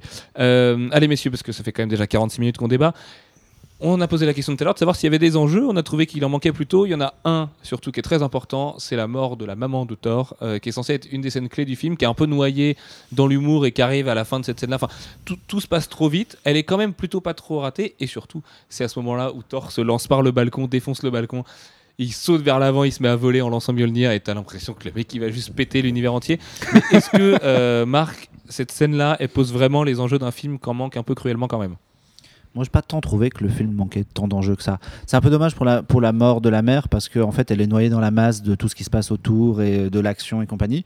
Mais euh, effectivement, comme tu dis, la scène est badass. Et moi, le reste, en fait, j'ai trouvé que cette histoire avec l'éther et compagnie, ça fonctionnait bien et qu'il y avait une vraie menace et ça m'a vraiment semblé euh, un problème inquiétant à résoudre et euh, qui menait à une potentielle fin du monde. hein. Bah, c'est extrêmement facile, c'est comme toujours le coup de l'arme suprême qui sort de nulle part et qui, euh, qui menace de tout défoncer. Et voilà, faut juste que les mecs contre l'arme. Quoi. D'ailleurs, à un moment donné, on parle d'inversion du champ gravitationnel qui va arriver sur Terre. Je me suis dit, ils vont nous refaire le même coup que la scène de fin de Man of Steel avec le truc, tu sais, les bagnoles qui montent et qui descendent. Finalement, on, y a échappé. Mais pour la, pour la mort de, de la reine, justement, je trouve que c'est le- le- l'élément déclencheur de l'intrigue et de, de l'enjeu le plus important du film, à savoir la relation avec Loki, pour lui faire confiance et tout. Après, je trouve qu'ils en font un tout petit peu trop. Alors, effectivement, la scène est belle, comme tu disais, euh, Jean-Victor, euh, la scène où il se pose justement la de. la scène de l'enterrement en fait. La scène de l'enterrement. Alors après, tu regardes pas Game of Thrones, mais pour ceux qui regardent Game of Thrones, ça va leur dire quelque chose. Euh, en moins raté, parce que pour le coup, bon, si vous regardez la série, vous comprendrez. Mais, mais je trouve que il force un peu trop. C'est-à-dire qu'effectivement, cette scène est posée, elle pose des enjeux et compagnie. Mais alors, au bout d'un moment, euh, t'as compris. C'est-à-dire que quand t'as 40, euh, 40 plans sur les Asgardiens qui pleurent, euh, euh, les bateaux qui partent, la flèche de fumée qui l'enflamme, les boules, les boules de lumière qui s'envolent et l'espèce de folklore nordique et Ouais, asgardien et ça, ça donne un peu l'impression d'y être et puis tu comprends justement. C'est vrai que c'est pas fait avec toute la finesse du monde mais au moins ça amène la relation Thor-Loki de manière assez naturelle Non, Et puis puis- c'est et un- puis c'est c'est- vraiment un moment de pause dans le film. Quoi. Et puis surtout, ça rappelle que Thor est un dieu scandinave et que c'est et c'est une scène qui est complètement viking. ouais tout à fait ouais complètement et d'ailleurs euh, cette amitié avec euh, son frère Loki va nous amener il fallait absolument que j'en parle les gars sur le dracard de l'extrême j'ai trouvé que c'était une des très bonnes idées du film ils ont un dracard jet propulseur de, incroyable où euh, ils vont s'échapper comme ça tiens, cette scène-là, revenons sur cette scène-là, la scène où il parle d'aller libérer Loki. Mais toute Elle la est scène est parfaite. hyper en fait. bien réalisé avec ce retour, ce jeu de conciliabule autour de la table où chaque personnage après va prendre ses responsabilités par rapport à Loki et va le menacer à chaque fois, ce qui devient un ressort comique. Mais en même temps, on sent que les mecs, Loki leur a déjà fait à l'envers deux fois, ils ont pas envie que ça recommence. Les mecs, ils posent tous. Euh, de- devant Loki, ils lui disent mais c'est impossible que tu le trahisses, on va te tuer, on veut pas que tu reviennes. Il y a que Thor qui est assez fou pour vouloir que tu reviennes. Et cette scène est super bien réelle, le rythme est mortel. Bah, ce qui est marrant, c'est qu'elle est un peu montée comme des scènes de braquage où les mecs expliquent Ouais, leur c'est ça, plan et font ça à la Ocean's Eleven ou Ouais. même y a un- moi ça m'a fait penser à un truc dans Speed Racer. Mais ce qui est génial, c'est que cette scène-là, donc du coup, t'as vraiment, t'as vraiment le plan qui tourne autour de la table où t'as tous les mecs qui font euh, ouais machin, on va faire ça, etc. Tu vois leurs actions et en même temps, il y a plein de petites touches d'humour et en fait voilà, il y a, y a- cette scène-là, il est hyper bien euh, rythmé, hyper bien équilibré parce qu'il y a de tout, il y a, il y a de l'attention. Tu te dis ok, qu'est-ce qu'ils vont faire? Tu te dis putain, ils vont vraiment faire ça, etc. T'as les enjeux, t'as les personnages, donc c'est vraiment euh, pour le coup une des meilleures scènes du film, je trouve. Et c'est dans cette scène qu'il y a un caméo. Le caméo. Le caméo. 10 caméos. Allez, qui Captain qui- Amé- Qui c'est qui veut le raconter? Alexis, toi qui as été un petit peu plus frustré que nous par les films, je suis obligé de te laisser ça parce que c'était peut-être le moment le plus jouissif du film. Oui. Ra- Raconte-le nous. Non, en fait, euh, pour euh, astiquer un petit peu Thor euh, au moment de leur départ, euh, Loki se transforme en différents personnages. Il transforme aussi euh, Thor euh, visuellement en d'autres personnages, En sif. en Sif notamment. Et euh, tout d'un coup, au détour d'un pilier, voilà, euh, qui, qui on voit apparaître? Allez. Attention. Ta-ta-ta-ta, Chris Evans euh, en costume euh, américain. Donc, Costume d'Avengers. Voilà, Donc, Captain costume, America. costume des, des Avengers. Sans, sans casque, donc la Ouais. version classe de Chris, Voilà. euh, de, de- de Chris Evans. avec, donc, euh, avec, euh, la, avec la petite vanne en disant oh là là c'est peut-être un petit peu serré ce costume euh, enfin voilà donc euh, oui bah c'est bah, c'est génial pour plein de raisons parce Voilà. que déjà on le savait pas. Mhm. Que Loki se moque d'un personnage qu'il a affronté dans Avengers et c'est pas forcément celui qui l'a le plus fait flipper. Mhm.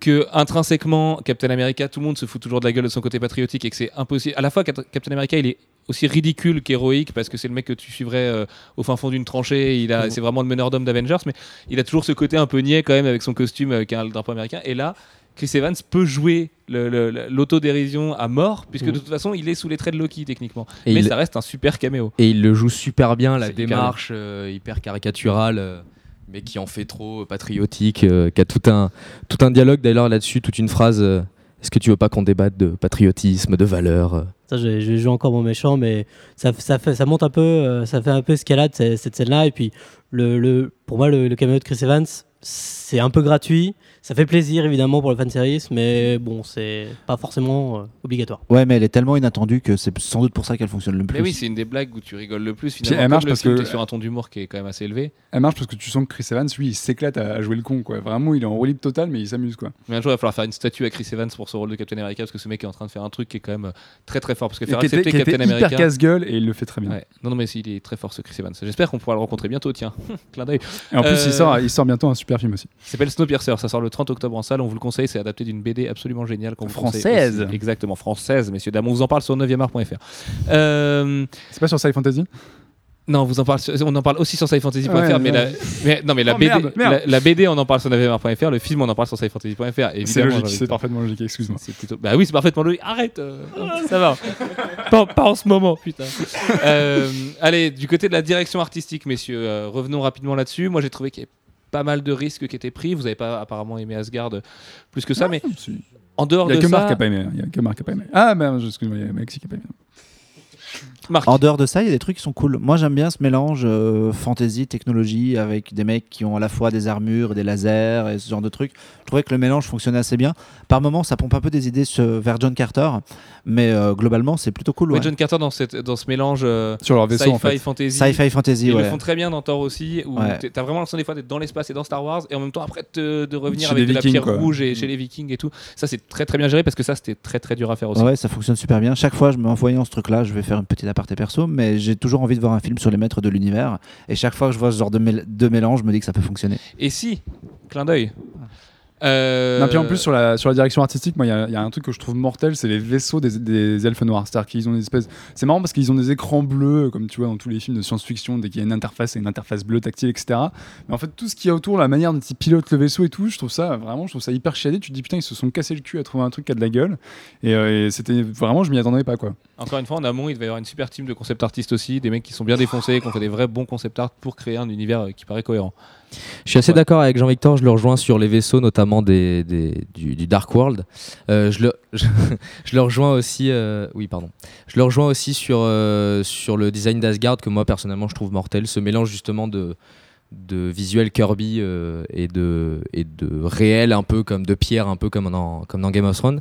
Par contre, il y a un truc que j'ai mais j'ai pas pu le supporter et je pense que ça a joué dans le fait que j'ai pas senti la menace. C'est le, le maquillage et les costumes du, des, des méchants en fait, des elfes noirs. Je, les, je le trouve d'une laideur incroyable. Et du coup, l'acteur, ben, j'ai pas pu donner mon avis sur, sur lui parce que je ne enfin, je trouvais qu'il était insipide, quoi. Que ça aurait pu être n'importe quel autre acteur, ça aurait été exactement la même performance. Euh, Il porte son rôle de grand méchant assez bien finalement. Voilà. Au début, on nous pose des enjeux dans la première scène de savoir pourquoi est-il si méchant. Après, voilà, il l'est encore. Et puis, euh, c'est de la chair à canon. hein, tu, le sais finalement, tu es dans Thor 2, c'est loin d'Avengers 2. Tu sais que au niveau des enjeux, voilà. Malekith, c'est dommage parce que c'était un très très grand vilain de l'ère Walt Simonson en comics. Moi, je trouvais, je trouvais le traitement assez banal. Il, sert le récit. Alexis. Moi, je, poursuis ce que, ce que disait Antoine. C'est bon pour les méchants, c'est assez cheap. Ça, moi, ça me rappelle Power Rangers. Euh, après, euh, je, re- je reviens pareil sur l'incohérence euh, sur le design d'Asgard, enfin extérieur-intérieur.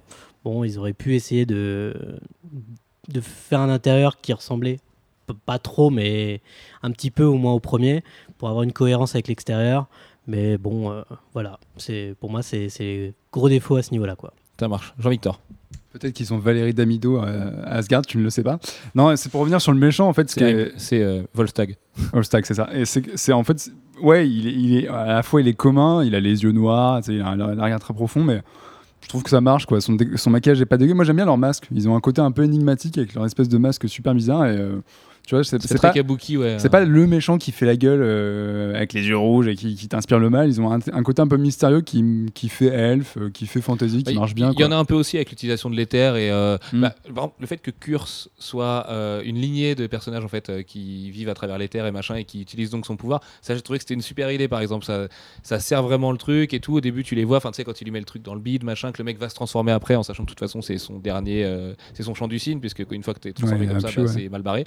Euh, le design ouais, des méchants, il, il- il est parfois banal, mais il est souvent juste à la hauteur de ce qu'on attend quoi. Il y a un petit côté Urukai par moment, et ça c'est quand même Ouais, il y pas a un mal. petit côté, côté Urukai, ouais, tout à fait. Sur le gros méchant qui vient libérer tout le monde, là. euh, Et même les, même les méchants qu'il y a dans la, dans la première scène où Thor se bat euh, contre le géant de pierre et tout, même les, les héros, comme, enfin les, les méchants euh, pardon, euh, qui sont dans cette scène, je les ai pas trouvés si. Dans cette si- scène, hein. si- Alors, attention. non mais en fait il y a un truc qui est On bien. se moque pas dans mon accent, s'il vous plaît. Il y a un truc qui est bien, effectivement, comme le dit Antoine, c'est que, t'as- c'est que t'as- quand tu regardes bien dans les arrière-plans, en fait, tu as des mecs avec des cornes, avec des maquillages pas possibles, qui sont pas du, on n'insiste pas du tout sur eux, si tu veux, on s'en fout complètement. Euh, mais mine de rien, tu vois, ils sont là et ça donne un peu de matière au truc, quoi. Exactement. Euh, messieurs, j'aurais aimé qu'on puisse faire, euh, qu'on puisse continuer à débattre aussi longtemps que ça, sauf qu'il nous reste deux gros morceaux à traiter, qui sont la fin avec Loki et euh, la scène post-générique, et j'ai vraiment envie qu'on passe un peu de temps dessus. Donc, la meilleure scène d'humour pour nous, est-ce qu'on est d'accord que c'est quand Thor accroche son marteau comme si c'était Sur le euh, sur un porte-manteau. porte-manteau Ça, C'est c'est- mortel. C'était absolument génial. Presque à égalité avec la scène du métro. Ouais, qui, Ah qui- ouais, la qui scène passe- du métro qui est très très bien qui m'a fait penser, va à moi, la- Greenwich, c'est dans trois stations. euh. qui m'a fait penser à la scène de l'ascenseur dans Spider-Man 2 et ça pourrait paraître complètement, euh, complètement gratos et étrangement ça marche bien. En ça plus, il y a un petit sourire un peu pervers de, de Chris Hemsworth quand la nana Ouais. se touche dessus. Ouais, et c'est cool. Il y a cette cool. petite tension érotique aussi entre les deux. Euh, on pourrait vous parler du, de toutes les bonnes idées qu'il y a dans le film, la gestion de, de- du La passage d'une dimension à l'autre, la gestion de Loki qui est très bien. Euh, pff, il y a encore plein de choses à dire. On voulait aussi vous dire que c'était vraiment bien ficelé à notre goût quand même au niveau du scénario. C'est une bonne histoire, on peut le dire. Euh, que c'est pas impeccable techniquement. Voilà, c'est vous avez la grande qualité et le gros défaut du film euh, qui ressortent. Sur un truc sur la, sur la, moi un truc que j'ai bien aimé, c'est la scène finale, euh, la grosse scène finale de, baston dans, dans Londres, où t'as un côté presque, euh, Pixar et Monstres et compagnie, si tu vois, avec les mecs qui passent dans des portes, qui se retrouvent dans des univers, ils se balancent des rochers sur la gueule, ils repassent dans Londres. C'est le bordel, c'est un peu incohérent, mais mine de rien, visuellement, il y a une vraie recherche. Et t'as deux trois passages dans cette scène-là, notamment euh, quand ils sont sur le Dark World, et ils ils s'écroulent dans un énorme truc. Où là, tu te dis putain, il y a quand même, tu sens enfin la puissance de Thor. Parce que ce qui est assez marrant, Oui, c'est que Thor est hyper puissant. D'ailleurs, le sound design est mortel dans le film. Faut absolu- enfin, fallait absolument qu'on le dise. Quand il arrive sur Terre ou quand il repart, il y a un espèce de gros boom hyper sourd. C'est génial. Mais c'est assez bizarre, c'est que c'est quand même le, le dieu du tonnerre et par moment il met juste des coups de marteau, mais sur le combat final tu te dis ouais quand même c'est le, dieu du tonnerre et il en, il en a dans la casquette. Carrément. Euh, messieurs, on va pas parler de la scène post-générique tout de suite. On va parler de la toute fin du film, puisque on parlait stratégie Marvel Studios il y a pas très longtemps. Et pour nous, un Thor 3 semblait très compromis. Et pourtant, Alexis, euh, est-ce qu'on peut s'attendre à quelque chose? Raconte-nous déjà un petit peu le, le dénouement du film. Euh, tu parles de l'épilogue euh, Je parle de l'épilogue de Loki. Ah, ah oui.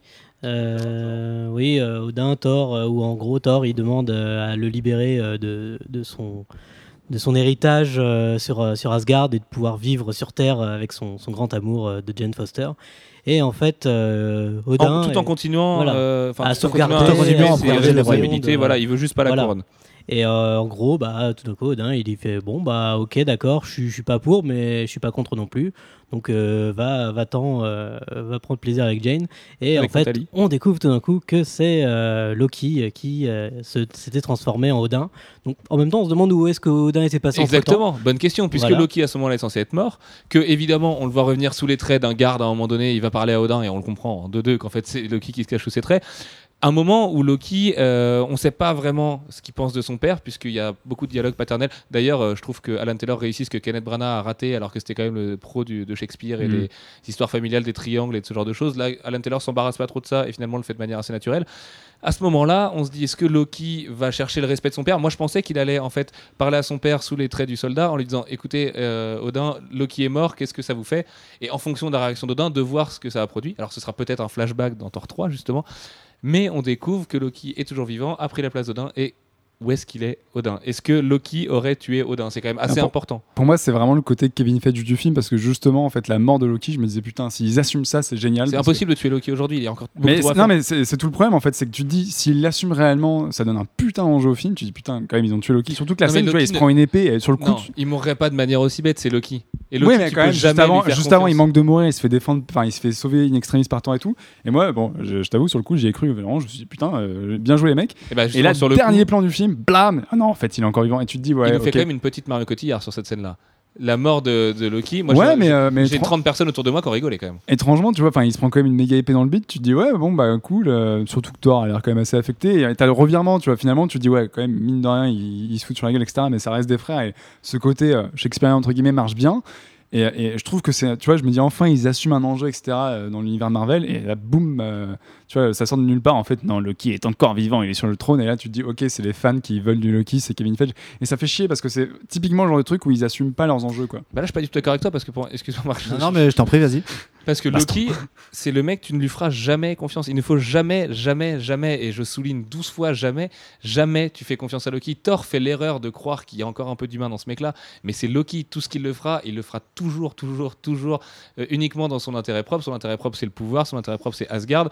Il y a Thanos qui est derrière. Loki, il en doit 2-3 il en doit deux, trois à Thanos aussi. On sait qu'il y a un grand de l'infini qui se cache à Asgard, parce qu'on on le sait. On en parlera après. Il y a quand même les gemmes de l'infini qui deviennent, ça y est, vraiment concrètes avec la scène post-générique. Loki, roi d'Asgard, avec un Thanos qui veut récupérer son dû, euh, et Asgard qui fait la connerie de garder deux gemmes euh, chez eux, tout ça, ça peut derrière servir de manière super habile un scénario, en plus de faire comprendre aux gens que Loki, c'est le dieu de la trahison, et c'est pas pour rien si c'est le dieu de la trahison. C'est la je, trahison suis- je suis d'accord, mais c'est juste que je trouve que ça, je trouve en fait le procédé hyper puant de te dire voilà, on l'a tué vraiment. euh, T'as même eu toute une scène là-dessus en disant putain, Loki est mort, etc. Puis en fait, euh, coup de chapeau, eh non, je suis encore vivant. mon côté euh, quoi. ouais, fa- fanboy aveuglé, mais moi j'ai envie de croire que Loki Je suis d'accord sur les enjeux, juste le faire pour mais, manipuler Thor, parce que Thor il est un peu comme nous, il est un peu bonnet, c'est un peu un fanboy, et il va se dire oh non, mon frère est mort, du zut alors. Euh, Enfin tu vois, et, Mais en fait, je, je trouve que la manière dont c'est amené, c'est tellement gratos, quoi. C'est vraiment, euh, Eh, en fait, les gars, clin d'œil, il est pas mort, super. ouais, mais c'est la façon de finir les films Marvel Studios aussi. Bah, ça me fait chier. Je sais que c'est ce qui t'énerve. Moi, c'est ce qui me fait plaisir, c'est ce qui me fait bondir de mon siège comme un gosse. Ça m'énerverait dans un film qui n'est pas une licence Marvel parce que je trouverais ça effectivement aussi un peu puant et un peu trop facile. Chez Marvel Studios, je crois que j'ai fait un petit peu fi de toutes ces. euh, toutes ces idées-là et je me dis bon, je me laisse emporter. Moi, ai raconter une histoire le pour film, enfants. T'imagines voir ça quand t'es enfant, ça marche à mort. Marc, Ce, ce serait intéressant de voir ça, de voir si cette scène fait partie des reshoots qui ont été euh, programmés à la dernière oui, minute. tout à fait, ouais. Ah bah, ou- Est-ce qu'on le saura un Parce jour que Kevin, que Kevin disait partout que oui, on va remettre du Loki à la demande du public et le public en veut machin. Moi, je trouvais couillu de le faire mourir. C'était merde, quoi. On assume, on... c'est bon, on se débarrasse du personnage. Là, non, euh, on- les fans pleurent sur Internet, Tommy Nelson, il est mignon, machin bidule. Donc, du coup, on en remet, on se le retape. Et je suis sûr que s'il n'y a pas de Thor 3, on va se le ref... Il va Il réapparaître en, en méchant secondaire dans Avengers 2 ou 3. Et, euh, Ah, Et on est reparti, que, quoi. ouais, de s'en servir juste parce que Thor 3 il a l'air quand même très mal engagé on est à peu près au courant Non, non, mais c'est- dans la phase 3 aujourd'hui il n'y a pas de Thor 3 sur il, va line-up re- pour il va revenir en méchant, au moins, à mon avis, au moins dans Avengers 3. Puis tu vois, pour- comme, comme je te disais, c'est un personnage qu'on n'a jamais pris au sérieux et enfin il avait vraiment un rôle à sa mesure et d'un seul coup, ouais, c'est le recoup de. Tu vois, c'est re chapeau en fait. Ah, mais Non, il, c'est un il faut, machin. il faut gérer la partie Asgardienne de Thanos parce que je pense qu'ils ont fait une connerie, c'était de mettre le gant de l'infini juste comme un clin d'œil dans Thor 1 à l'époque, euh, sans savoir que Thanos allait arriver derrière parce qu'on sait hein, qu'ils l'ont fait juste parce que c'était un clin d'œil pour les fans et c'est dans la salle des trophées, on peut très bien le voir sur l'artbook. Il fallait gérer cette partie-là. euh, Loki, c'est la porte ouverte vers la- le, le gain du gant de la part de Thanos.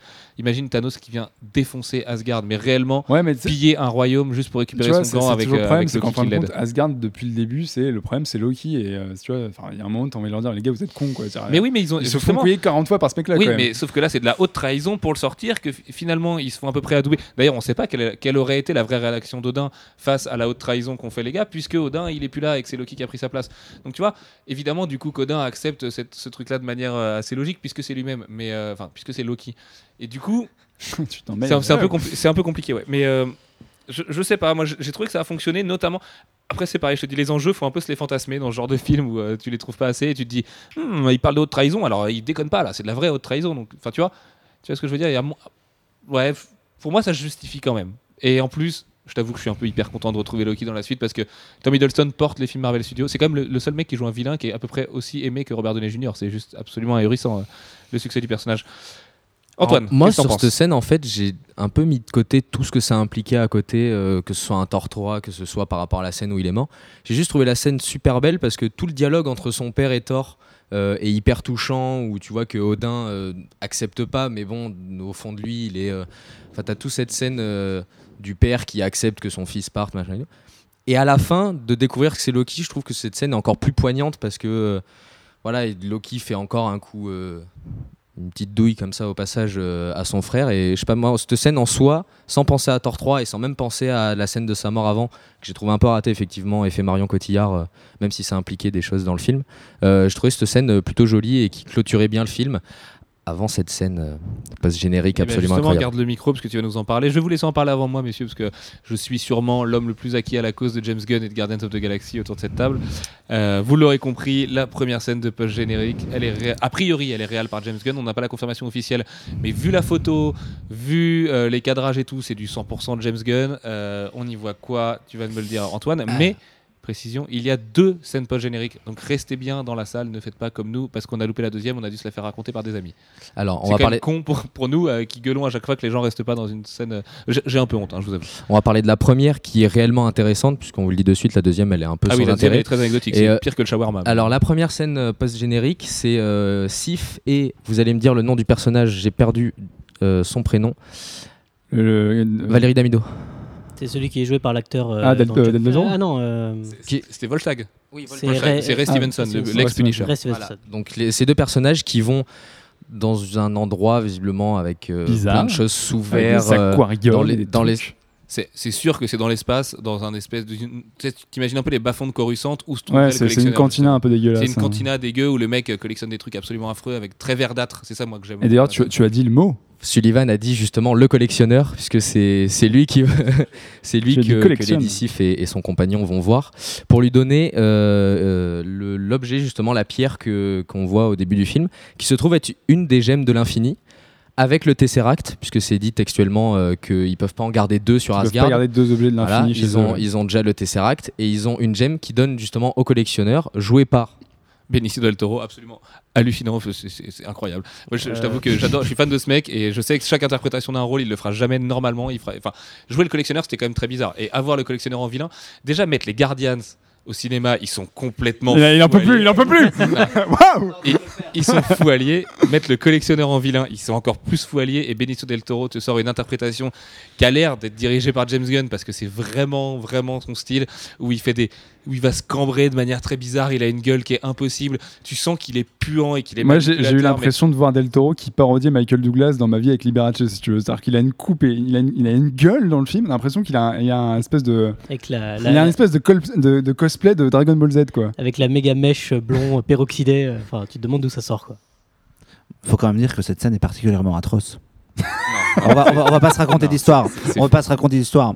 C'est effectivement c'est du James Gunn, mais c'est filmé comme ces parodies porno, quoi. C'est pas éclairé. C'est Mais c'est ça qui est c'est- génial, c'est que t'es dans les c'est- bas-fonds d'un- antiquaire qui est un, un des pires enculés de la J'attends quand même d'un film de SF que ça ait un peu, un, je sais pas, Mais un grain, pas, c'est pas quelque problème, chose là. c'est. C'est c'est C'est- lui, c'est l'ambiance du personnage. Alors, je vais sans doute me faire défoncer par tes lecteurs parce que je connais pas le personnage, mais quand j'ai vu ce mec avec ses manières, ses gestes et tout, j'ai fait oulala, Ah, le lui, personnage comme le ça, personnage est- est pas pas du tout lui, comme pas ça du dans tout comme ça dans les comics.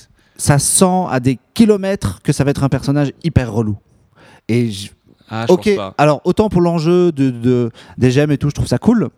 Autant pour le personnage, la mise en scène, le décor et tout, ah c'est l'enfer quoi. Je pense que ce, que ce côté clownesque euh, va pas du tout être euh, euh, le- de- ce, qui fait, ce qui va faire le personnage là, puisqu'il va se révéler a priori assez vite comme un vilain qui va vouloir récupérer les gemmes pour son grand maître Thanos qui va lui donner des ordres. Ce qui, en plus, voir le collectionneur récupérer les gemmes, à mon avis, ça veut dire au moins apparition en full figure de Thanos dans Guardians, ce qui est quand même pas dégueulasse. On le rappelle, Guardians, le tournage est fini depuis euh, quelques jours maintenant. Ouais. Et James Gunn a dit qu'il avait aucun regret et qu'ils ont fait tout ce qu'ils avaient à faire. Euh, Enfin, Guardians s'annonce euh, absolument dingue, mais il y a aussi une vidéo de Vin Diesel en train de se- s'entraîner avec des échasses. oui, c'est vrai, oui, tout à fait. Bah, celle où il dit qu'il il ne dit qu'une phrase d'ailleurs. Groot. Groot. Euh, Antoine, co- comment tu l'as trouvé cette scène? Moi, je l'ai trouvé, je l'ai trouvé cool parce qu'effectivement, ça donne un avant-goût, un avant-goût pardon, de Guardians.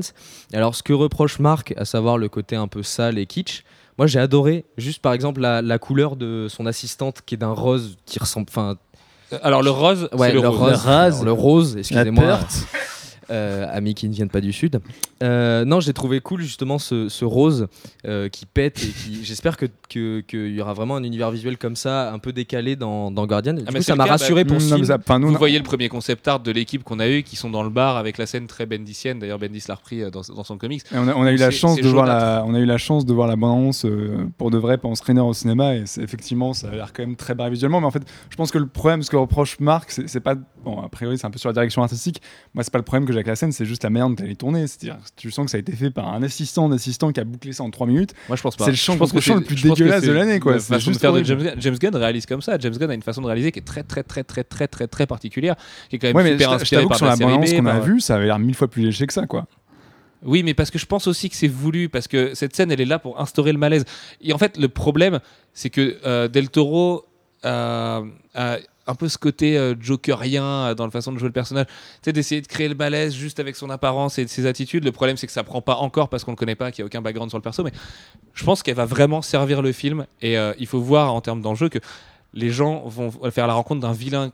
Ils savent pas du tout qui c'est. Au mieux, ils reconnaissent euh, James Gunn, Benicio del Toro, pardon. Ils vont se dire putain Del Toro là quand même dans Guardians mais c'est pour quel film là? Ça va créer ça va susciter au moins un petit peu d'intérêt les Asgardiens arrivent ce qui veut dire connexion entre Asgard et l'espace Euh, il va falloir être grand temps de faire comprendre au grand public qu'un film sur des mercenaires de l'espace arrive ou un raton laveur euh, se tient sur un arbre avec un lance-roquette. Enfin, tu vois, c'est tellement barré que pour moi, cette scène est hyper, hyper pratique dans l'histoire de la vie de Guardians. Et comme j'ai envie que ce film soit le meilleur film de tous les temps, écoute, ça m'arrange. Mais d'autant, d'autant que c'est bizarre que cette scène fasse référence à Guardians, sachant que c'est pas du tout le prochain film Marvel. Le prochain film Marvel étant Captain America 2. Ouais, c'est quand même pas facile de faire des liens entre un film d'espionnage et, euh, et Thor de Dark World. ouais mais surtout euh, que, surtout que la mais c'est- dimension C'est pas la spatiale première fois que Marvel saute un film comme ça hein, dans, dans ses scènes post-génériques. Surtout que la dimension C'est spatiale est quand même hyper présente dans, dans The Dark World, donc ouais, concrètement, ouais, le lien le On- plus, c'est attendait le lien peu, le plus hein, facile ouais, à faire. Quoi. Oui, tout à fait. Alexis. Après, euh, moi, je- je mets plus d'espoir dans Gardien de la Galaxie et Ant-Man, qui, sont Oui. les- qui, qui sont les projets, pour moi, où, où- là, Ah, Kevin James Gunn et Edgar Wright, quoi. Voilà, mais là où ils prennent vraiment un risque, que ce soit artistique et tout ça, que là, le Del Toro, il, il peut faire un peu peur au premier abord, quoi, mais euh, j'ai vra- j'ai vraiment une grosse attente sur Guardian, Guardians of the en fait, ça, sent une vraie rupture de ton. Ça sent une vraie rupture de ton dans l'univers Marvel Studios, quoi, qui, qui essaie quand même depuis un certain temps d'imposer un ton. Et là, tu te dis, enfin, euh, notamment nous la qu'on a vue, il y avait quand même Chris Pratt qui faisait un méga d'honneur. tu dis putain, ok, les mecs sont vraiment partis dans leur délire. Et effectivement, James Gunn a l'air d'avoir les mains euh, assez libres, quoi. Donc, euh, effectivement, la scène elle étonne pour ça, quoi. Et après, voir si le grand, enfin, faut voir comment le grand public va réagir. Ce film va être immense. Deuxième scène post-générique, Marc, est-ce que tu peux nous la faire aller en deux minutes chrono et puis après on boucle ce Très podcast parce que tout le monde doit aller prendre deuxième son scène métro. post-générique, ce- le film se termine sur euh, Nathalie Portman euh, dans un appartement. Elle se demande si Thor va revenir. Et donc, à la fin du, deuxième à la fin du dernier, dernier générique, il revient sur un balcon, il se fait un bisou. Et en arrière-plan, on voit un monstre qui est, qui, est passé, qui est passé par un des portails des multiples univers, qui chasse des oiseaux. Et on, se termine, on termine sur un gag idiot. Alors, pour quand même euh, ju- juste rectifier, il juste avant ça, on voit les quatre personnages humains qui sont autour de la table façon shawarma, deuxième scène post-générique d'Avengers en train d'attendre Thor, et puis ils font une blague sur le fait qu'il reviendra peut-être pas. Thor finalement revient avec Nathalie Portman, ce qui veut dire qu'il peut retourner sur Terre, que maintenant ça y est, c'est Aki qui sera là dans Avengers 2. Et puis euh, le monstre qu'on voit effectivement se balader, ce que j'ai trouvé très fort, c'est qu'il vient de la planète qu'on voit dans l'introduction de Thor 1, qui est, la qui est Jotunheim. Euh, D'ailleurs, à un moment, Loki dit Je suis Loki de Jotunheim et pas Loki d'Asgard. Euh, I'm Loki of Asgard, I'm burdened with great purpose, machin, ce qu'il dit dans Avengers. Là, non, c'est Loki de Jotunheim. Et donc, c'est un, un espèce de monstre des géants des glaces qui vient sur Terre et, et qui va juste servir de gag. Mais au moins, on a revu ce royaume et j'ai trouvé ça plutôt stylé. Ouais, mais moi je trouve ça dommage cette scène parce que à la limite, si Thor pouvait revenir sur Terre, il fallait l'inclure directement dans le film. Oui, mais parce c'est que Marvel je trouve Studios, que ça se et, prend pas et- c'est dommage parce que le, le- la scène de fin justement où, où tout le monde attend autour de la table qu'il revienne et l'autre qui lui rappelle que la dernière fois euh, il a quand même mis deux ans avant de revenir. Je trouvais ça sympa de faire un parallèle avec les- le, le- le premier film. Là, euh, mettre cette scène là qui aurait pu euh, avoir son intérêt dans le film en soi, le mettre à la fin en deuxième post générique, je trouve ça un peu too much quoi. Bah, c'est comme, le- c'est comme le dernier plan avec Loki, ça, ça casse le truc, quoi. Euh, en bon troll, je vais dire que cette scène était très nulle euh, parce que je l'ai pas vue. Ok, très bien. Et bien sur ces belles paroles, on vous dit du coup, alors je sais plus trop quand, parce que là, étant, étant donné qu'on est le 17, qu'on le diffuse le 24, mais que c'est le podcast 149 et que vous aurez le 150 avant, euh, écoutez, je vous souhaite un très bon film. Je sais pas quand vous le verrez, mais je vous souhaite quand même un très bon Kiffé, film. kiffé, kiffé. Qui fait voilà, Allez-y, parce que sinon vous, aurez, vous auriez tort. Voilà. Oh Bravo Bravo Sur ce, messieurs, euh, je vous fais plein de gros bisous. Aimez Thor, The Dark World pour ce qu'il est. N'allez pas chercher le plus grand film de tous les temps. C'est juste un film sincère, fait avec des burnes. Et c'est enfin le premier film de Thor. Bonne semaine à tous. Ciao, ciao. ciao. Salut, bisous.